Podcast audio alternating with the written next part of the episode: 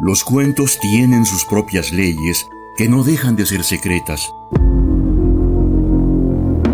Leyes que al fin impone o descubre el mismo narrador para deleite de nosotros. Esto es lo que nos cuenta el cuento.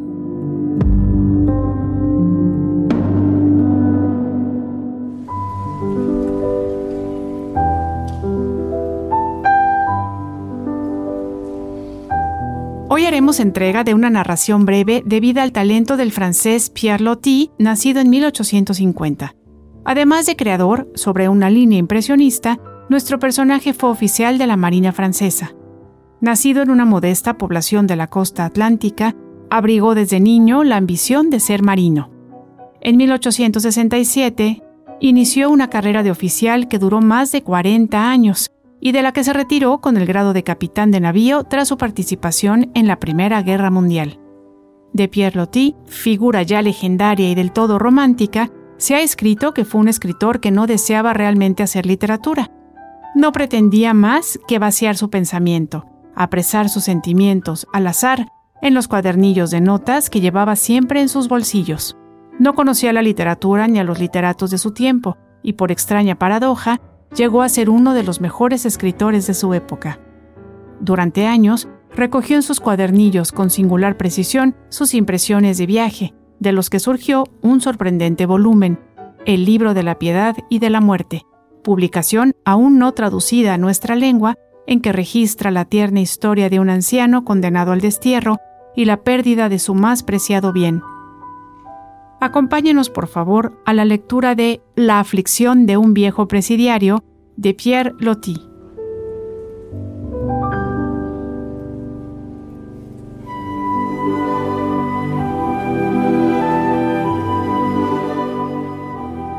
Es una historia muy breve que Yves me contó una noche tras haber ido a la rada a conducir con su lancha cañonera un cargamento de condenados hasta el buque que salía hacia Nueva Caledonia.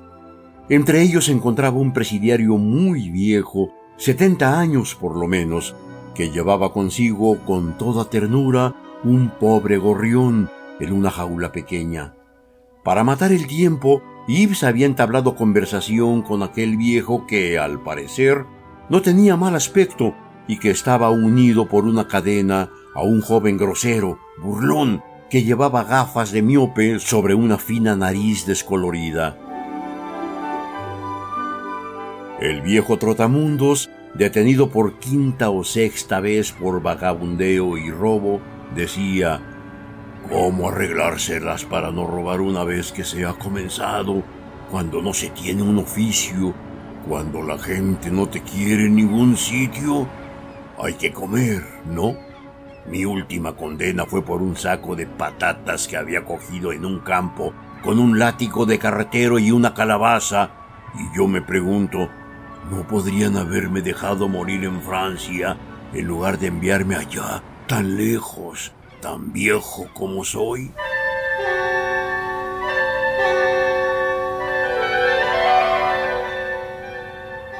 y feliz al ver que alguien aceptaba escucharlo con compasión, enseguida le había mostrado a Ives lo más precioso que tenía en este mundo, una jaulita y un gorrión. Un gorrión domesticado que conocía su voz y que durante cerca de un año en la cárcel había vivido subido a su hombro. ¡Ah! No había sido sin esfuerzo como había conseguido el permiso para llevárselo consigo a Nueva Caledonia, y luego hubo que hacerle una jaulita adecuada para el viaje, conseguir madera, un poco de alambre viejo y un poco de pintura verde para pintarlo todo y que estuviera bonito. Aquí recuerdo textualmente las palabras de Yves. Pobre gorrión, como comida tenía en su jaula un trocito de ese pan gris que se da en las cárceles, pero parecía encontrarse contento pese a todo daba saltitos como cualquier otro pájaro. Unas horas después, cuando se abordaba el buque y los presidiarios iban a embarcar a este para el largo viaje, Ives, que se había olvidado del viejo, pasó por casualidad cerca de él. Tenga, cójalo usted, le dijo con una voz cambiada, tendiéndole la jaula. Tal vez pueda servirle para algo o le guste.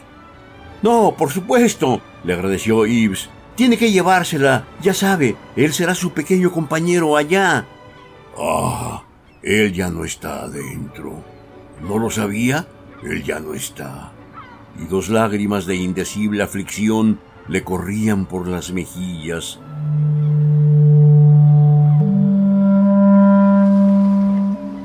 Durante un vapuleo de la travesía, la puerta se había abierto, el gorrión se había asustado, se había escapado e inmediatamente después caído al mar porque tenía un ala cortada.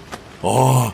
¡Qué momento de horrible dolor! Verlo forcejear y morir, arrastrado por la rápida estela del barco y no poder hacer nada por él. En un primer momento, y en un impulso muy natural, había querido gritar, pedir socorro, dirigirse incluso al mismo Ives, suplicarle, impulso que detuvo de inmediato la reflexión, la conciencia inmediata de su degradación personal. Un viejo miserable como él, ¿quién se habría apiadado de su gorrión? ¿Quién habría escuchado siquiera su ruego? ¿Cómo se le podía ocurrir que detendrían el barco para repescar un gorrión que se ahogaba, un pobre gorrión de un presidiario? ¡Qué sueño tan absurdo! Entonces había permanecido en silencio en su sitio, mirando cómo se alejaba sobre la espuma del mar el cuerpecillo gris que seguía bregando. Se había sentido horriblemente solo, para siempre, y gruesas lágrimas, lágrimas de desesperanza solitaria y suprema, le nublaban la vista mientras que el joven de las gafas, su compañero de cadena, reía de ver a un viejo llorar. Ahora que el pájaro ya no estaba allí, no quería conservar aquella jaula, construida con tanta solicitud para un pequeño gorrión muerto. Seguía ofreciéndola a aquel buen marino que había aceptado escuchar su historia, deseando dejarle aquel legado antes de partir para su largo y último viaje, Yves tristemente había aceptado el regalo, la casita vacía, para no apenar más a aquel viejo abandonado, aparentando despreciar aquello que tanto trabajo le había costado. Creo que no he sabido transmitir todo cuanto había de doloroso en este relato tal y como se me hizo. Era por la noche, muy tarde, y estaba a punto de irme a dormir. Yo, que sin conmoverme demasiado he contemplado en la vida no pocos dolores de gran estruendo, dramas, matanzas, me percaté con sorpresa de que aquella triste historia senil me partía el alma y terminaría incluso por perturbar mi sueño. Si hubiera alguna forma de enviarle otro. Sí, respondía Ives. Yo también he pensado en eso, comprarle un pájaro bonito en una pajarería y llevárselo mañana en la pobre jaula si había tiempo antes de la salida. Un poco difícil. Además, solo usted podría obtener permiso para ir a la rada mañana temprano y subir a bordo del buque para buscar a aquel viejo del que ni siquiera conozco el nombre, solo que lo encontrarían todo demasiado cómico. Oh, sí, en efecto, de que lo van a encontrar cómico no me cabe la menor duda. Y por un instante en el fondo de mí mismo yo también me reí por esta idea, risa interior que apenas se muestra. Sin embargo, no puse en práctica el proyecto. Cuando me desperté a la mañana siguiente y una vez que se esfumó la primera impresión, la cosa me pareció infantil y ridícula. Con todo, aquella aflicción no era de las que se pueden consolar con un simple juguete. Para aquel pobre y viejo presidiario, solo en el mundo, ni el más bello ave del paraíso habría podido reemplazar al humilde gorrión grisáceo con un ala cortada, criado con pan de la cárcel, que había sabido despertar las ternuras infinitamente suaves y las lágrimas en el fondo de un corazón endurecido, casi muerto.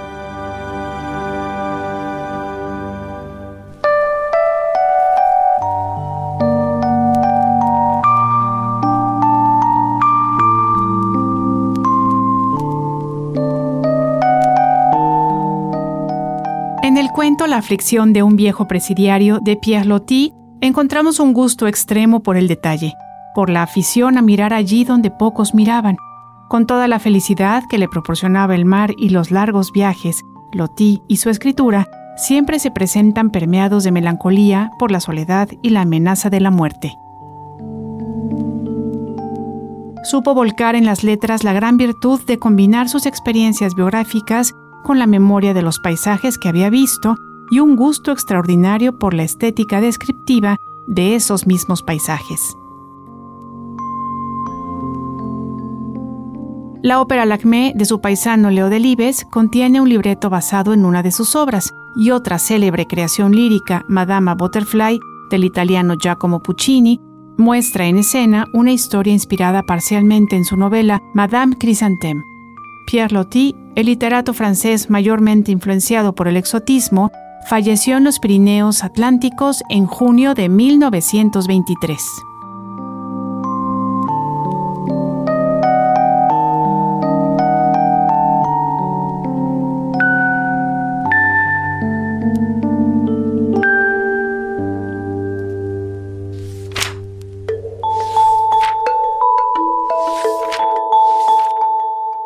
Los cuentos tienen sus propias leyes que no dejan de ser secretas. Leyes que al fin impone o descubre el mismo narrador para deleite de nosotros. Esto fue lo que nos cuenta el cuento, una realización de Ileana Quiroz y Jorge Vázquez Pacheco.